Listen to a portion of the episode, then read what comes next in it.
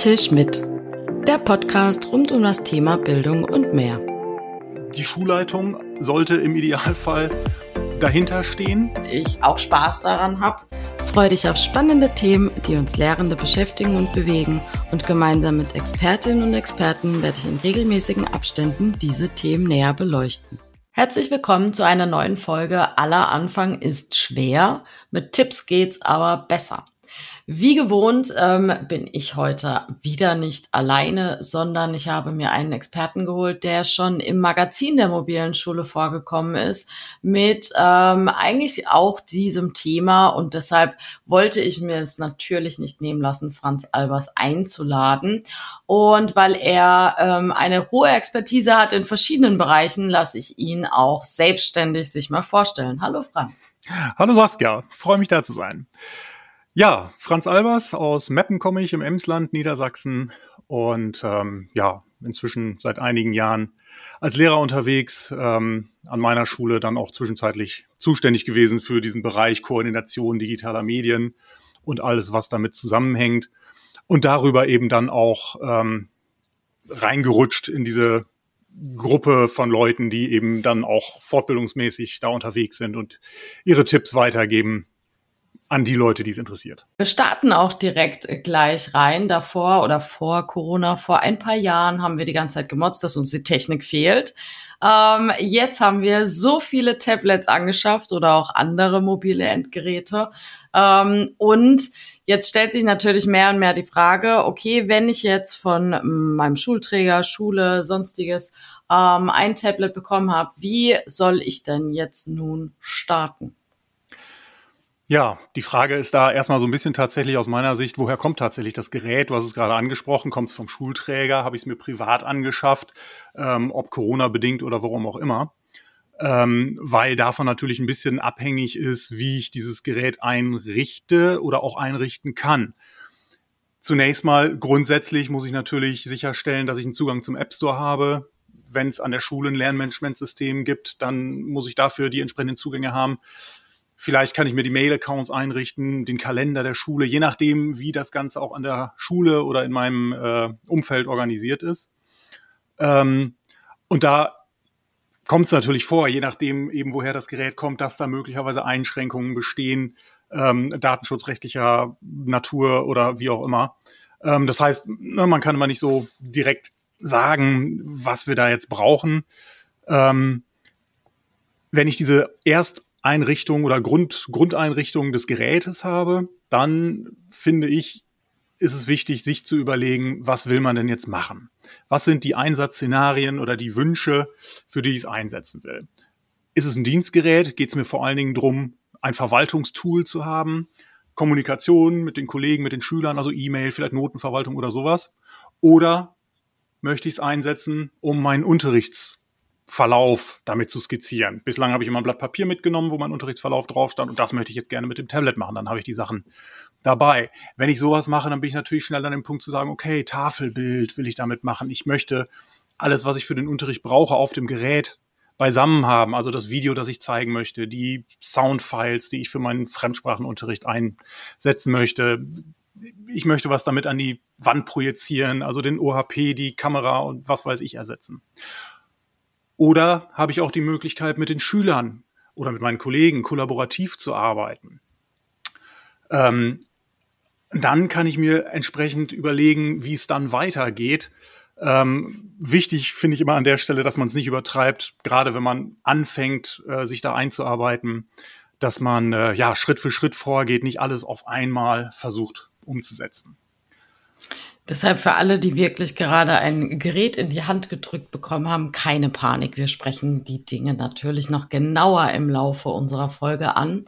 Ähm, ich habe zwei Arten von Kolleginnen und Kollegen äh, kennenlernen dürfen.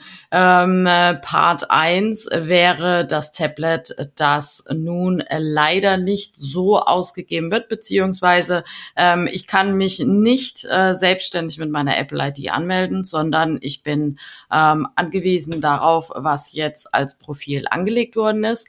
Und Part 2 ist, ähm, ich habe die Möglichkeit, mich mit einer Apple-ID anzumelden und ich habe vielleicht auch schon sowieso Apple-Geräte. Für was plädierst du denn, beziehungsweise was müsste denn da ein Kollege, eine Kollegin so ein bisschen beachten bei diesen Dingen? Also ganz grundsätzlich plädiere ich erstmal dafür, dass man den äh, Kollegen äh, ein bisschen was zutraut und auch Freiheit gibt. Also gerade diese Frage der Apps, die installiert werden können, dürfen. Ähm, ich habe es auch schon an einigen Schulen erlebt, dass ähm, die wirklich extrem eingeschränkt sind und ähm, ja, dann auch letztendlich da in, in, in der Stimmung sind, ne, was sollen wir mit dem Gerät, wenn wir da eh nichts mitmachen können, nicht selber installieren können. Ähm, wenn es dann darum geht, was ich damit machen kann, ähm, ist ja so ein bisschen die Frage, also die Ersteinrichtung, das haben wir schon besprochen, das ist natürlich auch ein bisschen schulintern unterschiedlich. Mit welchen Systemen arbeitet die Schule? Ähm, was für Möglichkeiten haben wir? Brauche ich vielleicht noch, keine Ahnung, die App, um etwas an den Beamer zu übertragen oder sonst was? Ähm, wie sieht's mit äh, mit der, mit der Schulverwaltung beziehungsweise mit, ähm, ja, sowas wie Schulbücher, ähm, Klassenbücher, diese Geschichten ähm, nur was, was, was auf der Verwaltungsebene vielleicht ist. Und dann natürlich ähm, aufbauend dann äh, Überlegungen, das Tablet in leerer Hand. Was kann ich damit machen? Was brauche ich dann dafür? So, und dann sind wir natürlich wieder an diesem Punkt, kann ich mir jetzt das installieren, was ich glaube, was ich gerne hätte, was ich, was gut ist, was ich ausprobieren kann, oder habe ich da enge Vorgaben, ich darf nur mit dieser und jener App arbeiten, die ist drauf. Wie auch immer, ist dann die nächste Frage, wie ich das jetzt umsetzen kann, also wie ich jetzt damit arbeiten kann, sei es zur Unterrichtsvorbereitung für mich selbst, wie ja, bereite ich mir meine Lernumgebung vor. Ne? Zu Hause habe ich meine Regale hinter mir stehen und habe mir meine Ordner irgendwie sortiert äh, und habe da mein eigenes System gefunden. Das muss ich auf dem Tablet auch machen. Und ähm, dieses System sich aufzubauen, ähm, hängt ja dann auch wieder ein bisschen davon ab, was für eine Vorliebe man entwickelt, welche Apps zum Beispiel da diejenigen sind, mit denen man dann gerne arbeiten möchte. Ähm, das Ganze geht natürlich dann noch weiter, dass man sich später überlegt, jetzt bin ich so weit, ich möchte gerne im Unterricht das einsetzen, ich habe mir ein tolles Projekt überlegt, wie gehe ich da vor, ähm, was brauche ich da. Mhm. Und wir sind ja hier auch bei Tipps, deshalb gebe ich einen kleinen Tipp. Das ist mir nämlich einmal persönlich selber passiert. Ähm, wer ein iPhone schon hat und seine private Apple-ID ähm, mit dem iPad dann verknüpft, der sollte doch bitte bei den iCloud-Einstellungen die Fotos ausschalten. Ähm, es ist nämlich mehr als unangenehm, wenn die privaten Fotos des iPhones auf dem iPad beziehungsweise im Klassenzimmer rumkursieren. Das ist ein kurzer Lacher, ähm, äh, war jetzt nicht schlimm oder ganz so schlimm, aber es ist unangenehm. Deshalb äh, hier ist schon mal der erste Tipp, das bitte ausstellen.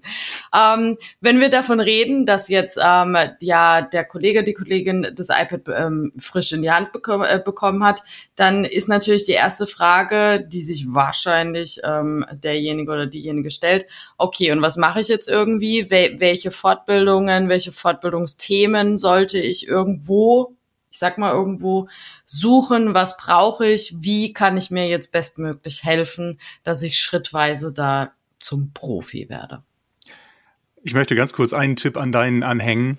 Mhm. Ähm, die Fokusfunktion, die ist auch ganz grandios auf den Geräten. Stimmt. Denn in die gleiche Schiene geht's, wenn plötzlich von zu Hause die Nachricht kommt, äh, du hast dein Brot vergessen oder sonst irgendwas. Und das dann im Unterricht so oben einmal am Rand auftaucht. Die Schüler finden das immer grandios. Und ich auch. Äh, also die Frage der Fortbildung. Ähm, ja, auch da wieder die Überlegung, ähm, wo stehe ich, was brauche ich? Habe ich das Gerät vorgelegt bekommen und bislang da eigentlich wenig Ahnung, wenig Erfahrung, dann ist vielleicht sowas wie eine Knöpfchenkunde, also ne, wirklich eine Hilfe bei der Ersteinrichtung, wo muss ich überhaupt drücken, wie verbinde ich das in der Schule mit den äh, Beamern und so weiter. Ähm, vielleicht so der erste Anlaufpunkt. Und das sind meines Erachtens dann auch häufig Fortbildungen, die schulintern laufen müssen, um eben konkret bezogen auf die Situation vor Ort eben mir helfen zu können. Dann geht's weiter, das Tablet in leerer Hand, Unterrichtsvorbereitung, Organisation, wie kann ich ein Tafelbild damit erstellen, wie vielleicht ein Erklärvideo, wie kann ich meinen Schülern Feedback geben, all diese Themen, die dann kommen und ähm, ja, mir in den Sinn kommen, was ich vielleicht machen könnte. Ähm, da bin ich dann vielleicht auch eher bei dezentralen Fortbildungen, die also außerhalb meiner Schulblase ähm, stattfinden zum Thema Kollaboration und dann eben auch fachspezifisch, wenn ich jetzt mein Beispiel nehme, Chemie, Erdkunde, wo finde ich also Themen oder, oder, oder Ideen ähm, im naturwissenschaftlichen Bereich, im gesellschaftswissenschaftlichen Bereich für die Sprachen, ähm, die ja mir weiterhelfen, beziehungsweise die mir dann vielleicht auch eine Inspiration sind, ähm,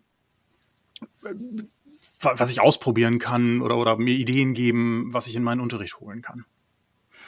Und kannst du da so einen Tipp geben, so ein paar Schlagwörter, ähm, kurz und knapp, was sollte ich suchen? Mm, die schulinterne Geschichte hatte ich angesprochen, das ist eine. Mhm. Das heißt, da wirklich die Vernetzung auch im Kollegium zu suchen. Das ist immer prima, wenn man da ein paar Leute hat, mit denen man sich austauschen kann. Ähm, dann geht's natürlich drüber hinaus, ähm, wenn es Themen sind, die jetzt das äh, von der Kommune oder dem Land zur Verfügung gestellte Gerät betreffen, dann wird es dort auch entsprechende Fortbildung auf landes-, kommunaler Ebene oder sonst was geben ähm, zur Technik. Mm, ja, und dann drüber hinausgehend ähm, sich auch außerhalb der Schulmauern zu vernetzen. Das halte ich für eine ganz ähm, hilfreiche Angelegenheit und auch Tipp, Nummer zwei dann, ähm, was ich tun kann. Ähm, Vernetzung, Unterstützung außerhalb der eigenen vier Wände äh, oder der Schulwände. Mm, das heißt so Ideen wie, ja, wo finde ich sowas? Es gibt zahlreiche Foren, Telegram-Kanäle. Für mich persönlich ist Twitter eine ganz tolle ähm, Plattform, auf der ich ganz viele Tipps und Ideen bekommen habe, Inspiration gefunden habe und gleichzeitig auch eben mich vernetzt habe mit Menschen, die ja irgendwie gleichgesinnt sind. Man ist da ja immer so ein bisschen so eine Twitter-Lehrerzimmerblase, ähm, in der man sich bewegt. Was aber auch toll ist, wenn man sich dann ähm, auf irgendwelchen Events wie zum Beispiel der mobilen Schule dann auch trifft und dann merkt, Mensch, ach Mensch, du bist das, wir haben uns schon irgendwie fünfmal und du hast doch da das gemacht und ich habe deine Idee. Also ich mag die Blase. Ja, genau. Das ist klasse, traumhaft. Also es macht, macht richtig Spaß. Ähm, und was ich dabei klasse finde, ist eben wirklich auch einfach nochmal aus ganz anderen Bereichen Leute kennenzulernen, auch nicht nur auf der Ebene der, der, der gemeinsamen Vorlieben irgendwie für, für technische Spielereien oder Umsetzung im Unterricht, ähm, sondern auch darüber hinausgehend einfach einen Blick zu bekommen für andere Probleme in anderen Bundesländern, an anderen Schulen, in anderen Schulformen und so weiter. Also wirklich so ein bisschen den Blick über den Tellerrand bekommen. Das finde ich eine ganz tolle und wirklich inspirierende Angelegenheit. Ja, da, also stimme ich dir definitiv zu. Ähm, wenn wir jetzt so sagen, okay, ähm, ich habe mal mein Gerät eingerichtet und sonstiges, ähm, ich wie auch du, ähm, waren ja auch mal in der Situation. Und wenn wir jetzt so den Schritt weitergehen, wie kann ich jetzt irgendwie meine Unterrichtsvorbereitung, meinen Unterricht digitalisieren? Also ich habe vielleicht auch einen Windows-PC, ähm, ich habe vielleicht das äh, überhaupt ganz anders gemacht. Und wie kann ich jetzt so die ersten Schritte gehen, damit ich auch Spaß daran habe, ähm, meinen Unterricht dann so zu gestalten, so dass es mir einfach einfacher gemacht wird? Genau, also ich glaube, wenn man den Moment erreicht, wo man merkt, dass es wirklich Vorteile hat und einem eine Hilfe ist, aus verschiedenen Sichtweisen heraus. Ich glaube, dann hat man so den Punkt erreicht, dass man auch merkt, das Ganze ist jetzt nicht irgendwas aufgestülptes, das muss ich auch noch machen, sondern wow, cool, dann macht es Spaß. Ähm, meines Erachtens der erste wichtige Punkt, ich hatte vorhin schon die, die Ordner angesprochen, man hat ja irgendwie so zumindest in früherer Zeit äh, um sich herum die Leitsordner gestapelt und gestellt, in denen man sich und seinen Unterricht und seine Vorbereitungen und alles, was dazugehört, organisiert hat. Und in vielen Fällen ist es, glaube ich, so, dass man geneigt ist, diese Struktur, die man ja auch im Kopf hat, ähm, zu übertragen auf das Gerät. Und das mhm. geht mit entsprechenden Apps, die ich mir anschauen und für die ich mich dann irgendwann entscheiden muss für eine, geht das ganz gut. Also mein erster Tipp an der Stelle wäre eben zu schauen, was ist eine geeignete Notizbuch-App, mit der ich arbeiten möchte. Natürlich wieder die äußeren Rahmenbedingungen beachten. Darf ich damit arbeiten? Kann ich damit arbeiten? Kann ich das bei mir installieren und so weiter? Ähm, rumfragen. Da auch gucken, was die Kollegen, Kolleginnen in der Schule machen, ähm, weil auch da natürlich das eine tolle Geschichte ist, dann auch sich ja unglaublich gut austauschen zu können. Früher hat man das Arbeitsblatt rübergegeben, guck mal hier, das gebe ich meinen gleich in der siebten oder sowas. Ähm, ne, jetzt kann man das eben per E-Mail, Airdrop, wie auch immer austauschen. Wenn man dann noch im gleichen System arbeitet, ist es noch mal einfacher und vielleicht kann man sogar das ein oder andere kollaborativ ähm, gestalten und ausprobieren. Ob das jetzt OneNote ist oder Explain Everything, GoodNotes Notability, Evernote, was auch immer, ähm, letztendlich probiere ich das aus und merke, es entspricht mir irgendwann. Und vielleicht probiere ich auch mal ein bisschen für die Tonne und, und nehme mir hinterher noch was anderes. So. Und dann lässt sich ganz oft eben die bekannten analogen Strukturen übertragen. Ich nehme jetzt nur einmal das Beispiel OneNote. Ich habe meine Ordner hinter mir im Regal stehen oder neben mir. Da kann ich mir auch die verschiedenen Kursnotizbücher einrichten. Ich habe die verschiedenen Abschnitte, das sind diese Pappreiter, die ich da mhm. in meinen Ordner geschoben habe und so weiter. Wenn ich damit anfange, dann bin ich relativ schnell an einem Punkt, dass ich auch merke, wo es mir wirklich das Leben einfacher macht. Nämlich immer dann, wenn ich in der Schule sitze und feststelle, ich habe das Arbeitsblatt vergessen. Aber jetzt habe ich es auf dem Gerät dabei und kann es entweder zeigen oder nochmal schnell in der Schule ausdrucken oder sonst was. Als Beispiel, egal wo ich bin, ich habe meine Geschichten immer dabei. Das steht nicht mehr zu Hause im Regal und Mist. Ähm, so. Hab's vergessen. Genau das. Ne, das finde ich grandios. Und selbst wenn mir das Gerät unterwegs geklaut wurde, dann kann ich mich ja bei den meisten Systemen über die Online-Sicherung anmelden und komme trotzdem an meine Unterrichtsvorbereitungen und Unterlagen ran. Das finde ich grandios. Ähm, wenn ich dann weitergehe, die Notizbuch-Apps können eigentlich in den meisten Fällen auch fürs Tafelbild wunderbar genutzt werden. Ich habe mir meine Sachen vorbereitet, ich verbinde das Ganze mit dem Beamer und kann dann meine vorbereiteten Sachen den Schülern zeigen oder mit ihnen zusammen entwickeln, so wie ich das vorher an der Kreidetafel gemacht habe. Ich habe aber mein Tafelbild hinterher bei mir. Es wird nicht weggewischt, weder von mir noch von den Schülern. Ich kann es in der nächsten Stunde weiter bearbeiten und muss es nicht wieder neu anschreiben. Und wenn die Tafel zu Ende ist, dann muss ich auch nicht und oben auswischen und so weiter. Ähm, und ich habe natürlich einen, einen, unglaublichen Werkzeugkasten bei mir. Ähm, Foto, Video. Viele Schulen in der Anfangsphase, als Beamer aufkamen, da war so ein ganz wichtiges ähm, Ding, das in ganz vielen Schulen auftaucht, die Dokumentenkamera, weil ich dann meine Papierblätter unter die Dokumentenkamera legen konnte, um sie damit an die Wand zu projizieren. Ich brauchte den Overhead-Projektor nicht mehr. Mit dem Tablet habe ich das alles bei mir. Ich kann Videos erstellen in, in, in 0, nix. Erklärfilme, den Schülern Feedback darüber geben und so weiter. Und ein weiterer Punkt, den ich persönlich auch sehr vorteilhaft finde, ist die Notenverwaltung.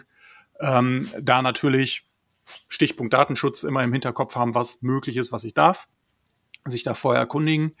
Aber mit entsprechenden Apps, die es da gibt, kann man sich auch da das Leben sehr viel einfacher machen. Ich bin früher mit drei, vier verschiedenen Listen immer in den Unterricht gegangen, wo ich alles Mögliche versucht habe zu notieren.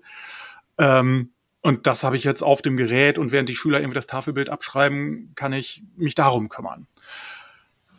Und das sind so Punkte, ja, je mehr ich mich da reingearbeitet habe und ausprobiert habe einfach, gab es Dinge, von denen ich gemerkt habe, hey, das ist Mist, das kostet mich nur Zeit und Nerven, das lasse ich bloß bleiben. Und andere Sachen, die echt eine Erleichterung waren und mir das Leben als Lehrer sehr viel einfacher machen und sehr viel strukturierter tatsächlich. Definitiv. Und wir sind ja heute bei den Tipps, die wir immer geben. Und äh, ich mache ja immer Spoiler-Alarm. Also Spoiler-Alarm startet jetzt und zwar auf der App-Dschungel, die Folge App-Dschungel mit Jochen Gollheimer.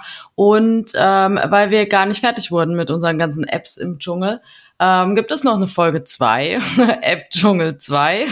ähm, aber äh, überleg mal für dich, ich hau raus, weil ich hatte Zeit, mir sowas zu überlegen. Äh, ich habe fünf Apps, die fünf häufigsten Apps, die ich immer benutzt habe, beziehungsweise die ich sowieso nur benutzt habe.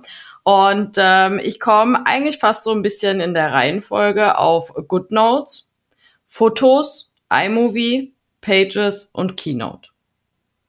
Auf was kommst du? Witzig. ähm, dein GoodNotes ist bei mir Explain Everything. Ähm, das würde ich auf Position 2 setzen. An erster Stelle steht bei mir tatsächlich OneNote, mhm. ähm, weil da im schulischen Kontext eben auch ganz viel kollaborativ drüber läuft. Explain Everything für Tafelbild, Erklärvideo und so weiter. Das Teacher-Tool für die Notenverwaltung. Ähm, dann kommt iMovie, gleich auf so ein bisschen mit Stop Motion, das setze ich unglaublich gerne ein. Ähm, ja, so in, so in die Richtung. Ich glaube, das waren jetzt fünf. Okay, super, danke. Genau deshalb gibt es App Dschungel 2. Mhm. Ähm, wenn ich jetzt, äh, wir, wir, gehen wieder einen Schritt weiter, so, so in, in der Timeline, wie ich auch ähm, eigentlich das Schulleben oder meinen Unterricht dann ähm, durchlebe. Ähm, und wir haben jetzt die Unterrichtsvorbereitung gemacht, wir haben äh, erste Schritte im Unterricht gemacht und jetzt frage ich mich natürlich irgendwie, okay, kann ich noch den Schritt weitergehen? Und ich muss schon wieder Spoiler-Alarm machen, alternative Prüfungsformate, gibt es auch eine Folge.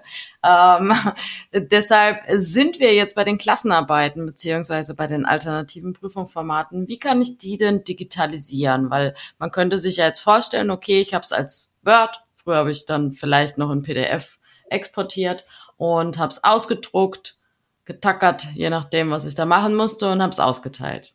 Gibt es für dich, gibt es einen Franz Albers, der nur noch digitale Klassenarbeiten schreibt? Nein, leider gibt es die noch nicht. ähm, also ich finde auch tatsächlich diese Formulierung, Klassenarbeiten zu digitalisieren, ist, ist irgendwie ein Widerspruch in sich. Ähm, und du hast die Folge angesprochen, ich habe sie mir auch neulich angehört, äh, die ist wirklich sehr hörenswert und ähm, auch das äh, Team, das dahinter steckt äh, zum Thema neue Prüfungskultur, ähm, das finde ich ganz grandios, was die da machen. Ich spreche das Institut an. Digitalisierung von Klassenarbeiten ist an sich äh, in meinen Augen Widerspruch. Wir haben auf der einen Seite ähm, diesen Trend, der angefangen hat 2001 mit den PISA-Studien, den ersten, ähm, hin zur bundesweiten Vergleichbarkeit von allem. Und dem in meinen Augen wirklich diametral gegenüber steht das, wohin sich unsere Unterrichtstätigkeiten ähm, in den letzten Jahren ja mehr und mehr entwickelt haben Richtung Kompetenzerwerb. Die beiden Dinge, die beißen sich in meinen Augen. Ähm, um das an einem Beispiel zu machen, wenn ich also jetzt im Unterricht ein mehrwöchiges Projekt zu irgendeinem Thema, meinetwegen in Erdkunde zu unterschiedlichen Klimazonen mache, ähm, dann haben die Schüler projektbasiert zu unterschiedlichen Aspekten gearbeitet. Es ging zwar um Klimazonen, aber die einen haben in der kalten Zone, die anderen in der heißen Zone und so weiter gearbeitet, sind Experten für ihren bestimmten Bereich, haben jetzt aber dadurch natürlich auch viel aus den anderen Bereichen mitbekommen. Aber jetzt darüber eine Klausur zu schreiben, wie soll die aussehen? Ja. Ähm, ne, wie, wie, wie mache ich das? Was, was, was ist da abfragbar in dem klassischen Sinne und dann womöglich noch vergleichbar mit der Parallelklasse äh, aus Bayern? Ähm, so, von daher auch an der Stelle, es geht jetzt ein bisschen weg von, der, von, von den Tipps für die Digitalisierung von Klassenarbeiten. Ähm, mein Traum, dass die Kollegen wieder ein bisschen mehr Freiheiten erhalten, was dieses Thema angeht dass diese Verpflichtung, die teilweise in den Bundesländern in unterschiedlicher Höhe besteht, zu verpflichtenden schriftlichen Leistungsüberprüfungen. Wenn ich da Niedersachsen und Nordrhein-Westfalen nebeneinander lege, dann ist das unglaublich, was es da an Unterschieden gibt. Wir müssen in Niedersachsen in jedem Halbjahr auch in den Nebenfächern eine schriftliche Leistungsüberprüfung durchführen. Das ist zum mhm. Beispiel in Nordrhein-Westfalen ganz anders äh, geregelt. Da brauche ich auch um dieser Forderung nach Kompetenzen und jetzt zunehmend ja eben auch ähm, Digitalisierung von Unterricht, mir fehlen da immer so ein bisschen die, die passenden Worte dafür. Ähm, wie kann ich das miteinander verbinden? Also die Optionen, letztendlich diese, diese starre schriftliche Arbeit, bei der die Schüler 45 Minuten oder 90 Minuten mit einem Stift in der Hand und einem Blatt Papier und drei Fragen sitzen, ähm, zu ersetzen durch alternative und da würde ich auch nicht nur Prüfungsformate sagen, sondern ich bin da ein Freund von auch wirklich alternativen Lernleistungen. Denn ich kann ja ein Projekt, an dem Schüler sechs Wochen gearbeitet haben, wunderbar bewerten. Ob ich das alleine mache, ob ich das mit den Schülern gemeinsam mache. Warum haben wir immer noch diese alte Prüfungskultur, bei der am Ende die Klausur steht oder die, die schriftliche Prüfung? So, aber das hilft natürlich nicht bei der Frage, wie ich jetzt meine Klassenarbeit digitalisieren kann, denn da habe ich eben Probleme. Naja, also ich, ich helfe dir mal, weil ich mich einfach ein bisschen mehr traue, aus dem Fenster zu lehnen. Ich sage, ähm, ich sollte sie gar nicht digitalisieren, dass wenn ich eine Klassenarbeit habe und ich entscheide mich dafür, dass ich die genauso schreiben möchte, dass ich jetzt eben ähm, mein Arbeitsblatt als Klassenarbeit ausdrucke, ähm, dann macht es überhaupt keinen Sinn, genau diese Arbeit zu digitalisieren. Und die Schüler stehen jetzt plötzlich am iPad dran und füllen das in GoodNotes aus oder sonstiges, sondern ähm, da muss man natürlich Dinge verändern. Und deshalb ist aber auch so ein bisschen mein Tipp, man muss jetzt nicht auf Teufel komm raus alles, was man hatte, digitalisieren, nur weil man jetzt ein Tablet in die Hand gedrückt bekommen hat, sondern ähm, klar sollte man ein paar Dinge verändern, aber deshalb zu den Digitalisierungen von den Klassenarbeiten sage ich zum Beispiel, nee, lieber nicht. Völlig richtig. Also tatsächlich äh, an der Stelle, wo ich sie schreiben muss, ähm, da werden sie klassisch wie gehabt auf Papier geschrieben. Das Einzige, wo ich tatsächlich schon doch die Digitalisierung als Vorteil empfunden habe, ist die Korrektur von längeren Arbeiten, die auch sowieso digital eingereicht werden, also sowas wie Facharbeiten oder sowas. Mhm. Ja, wenn die 15 Seiten lang sind und die Schüler reichen sie eh in digitaler Form ein und ich habe da das PDF auf meinem Tablet und kann das entsprechend annotieren, ähm, kann dann auch meine nicht immer ganz leserlichen Kommentare in einer Form verfassen, die jeder lesen kann. Das ist schon grandios. Also da ähm, hat es mir dann doch wieder eine Menge Vorteile gebracht und auch das Leben ein bisschen erleichtert. Ich muss den Schülern nicht meine Kommentare mehr vorlesen. Ja, das stimmt. Oder man hat es ja an meinen ähm, Apps gesehen. Ich, ich bin sehr schreibfaul. Ähm, von daher habe ich auch viel dann Sprachnachrichten denen zurückgeschrieben. Okay, also ich wollte gerade sagen, bei Pages und so weiter geht ja nun doch alles eher in Richtung äh, Textverarbeitung. nee, ich, so, ich habe es eigentlich mehr genutzt, um Feedback zurückzugeben. Okay. Oder Plakate zu machen, solche Sachen. ähm, vielen lieben Dank erstmal. Und das ist ja jetzt so die pädagogische Arbeit, beziehungsweise der Lehrer, die Lehrerin, die jetzt das Tablet in die Hand gedrückt bekommen hat. Und jetzt widmen wir uns mal einer Frage, die sehr, sehr schwierig ist, das weiß ich, weil es sehr verschieden strukturiert oder aufgebaut ist in Deutschland.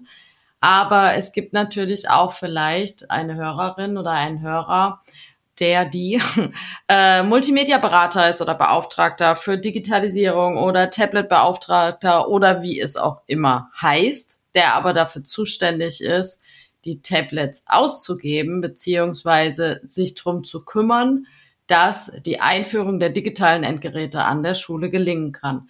Kannst du an diese Person ein paar Tipps geben, was man im Hinterkopf behalten sollte, was, wo er sich hinwenden kann, welche Fortbildungen er besuchen sollte oder was einfach beachtet werden sollte? Hm, tatsächlich schwieriges Thema. Ähm, also ich glaube, der erste Tipp ist, lass dich nicht verheizen.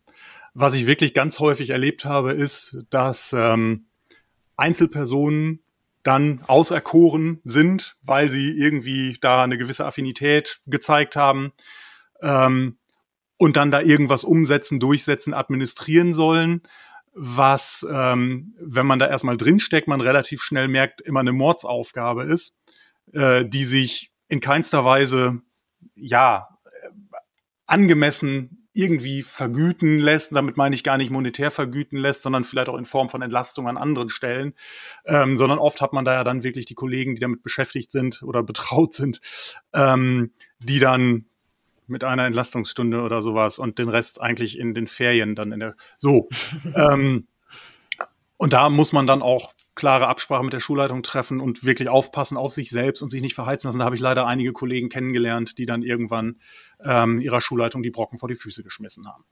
Ähm, die Schulen sind so individuell wie die darin arbeitenden Personen. Und das ist dann eben auch der Kreis, mit dem ich es zu tun habe. Es gibt Schulen, in denen läuft das super. Die gucke ich mir an und denke mir, boah, klasse, wie ihr das hier macht. Und es gibt andere Schulen, da geht man wieder raus und das hat einem irgendwie so die Nackenhaare gekräuselt. Ähm, wir haben in jeder Schule die typischen Charaktere. Da haben wir die Leute, die Minots, die irgendwie einfach von vornherein erstmal immer nicht was Neues wollen. Ähm, die Bewahrer, die ja gerne doch eigentlich alles beim Alten lassen würden und den neuen Dingen, ganz egal in welche Richtung die gehen, nicht so aufgeschlossen gegenüberstehen. Auf der anderen Seite so, ja, ich sag mal so, diese, diese, diese Gruppe der Early Adopter oder sowas, die mit, mit fancy Instagram-Ideen kommen und ne, da schon ähm, alle möglichen Ideen für sich gepachtet haben. Und in der breiten Masse haben wir die alltags normal gestressten Kollegen, die einfach in ihrem normalen Alltagsding stecken und da nicht noch Zeit und Nerv haben, sich irgendwas Neues anzugucken. So, und dann ist die Frage, wie führe ich da jetzt diese neue Idee ein, sei es die Lehrergeräte, sei es Schülertablets, sei es Unterrichtskonzepte, was auch immer in die Richtung geht. Und da ist natürlich auch immer eine ganz wichtige Frage, ähm, welche Position die Schulleitung da hat. Ähm, wer ist das, der da irgendwo an der, an der Spitze steht?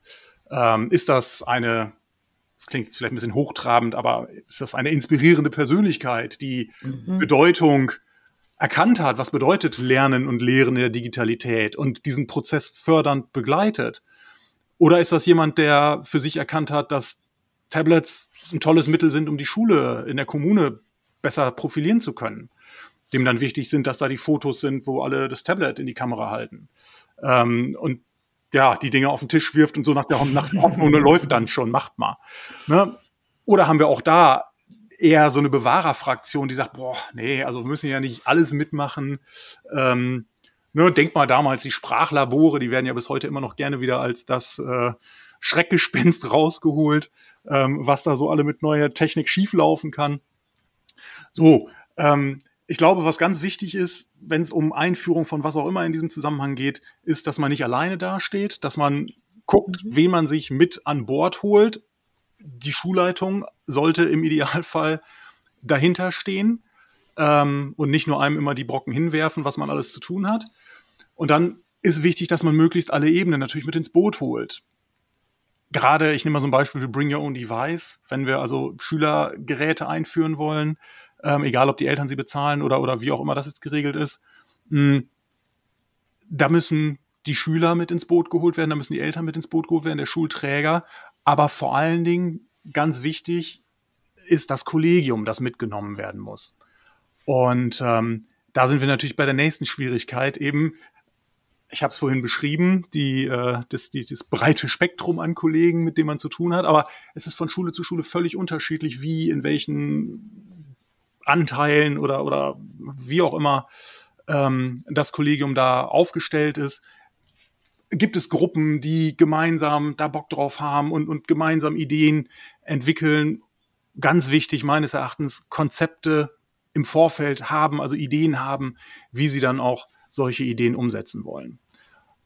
Und dann wieder, und dann schließt sich eigentlich der Kreis so langsam, ähm, die Idee, dass wir diese Kollegen dann nicht zu stark einengen dürfen, sondern erstmal die Möglichkeit geben müssen, auch auszuprobieren, Alternativen auszuprobieren, egal ob das jetzt um Prüfungssituationen oder um Projekte geht. Ähm, vielleicht auch, es tauchen dann ja viele Probleme auf im, im, im Tun. Ähm, ich nehme mal die Idee, wenn ich jetzt einen Podcast aufnehmen möchte mit meiner Klasse ähm, und ich arbeite da meinetwegen mit GarageBand oder sonst irgendwas, dann kann ich im Klassenraum einen Podcast aufnehmen. Aber ich kann nicht acht Gruppen lang, acht Gruppen in einem Klassenraum. Also brauche ich Platz für acht Gruppen.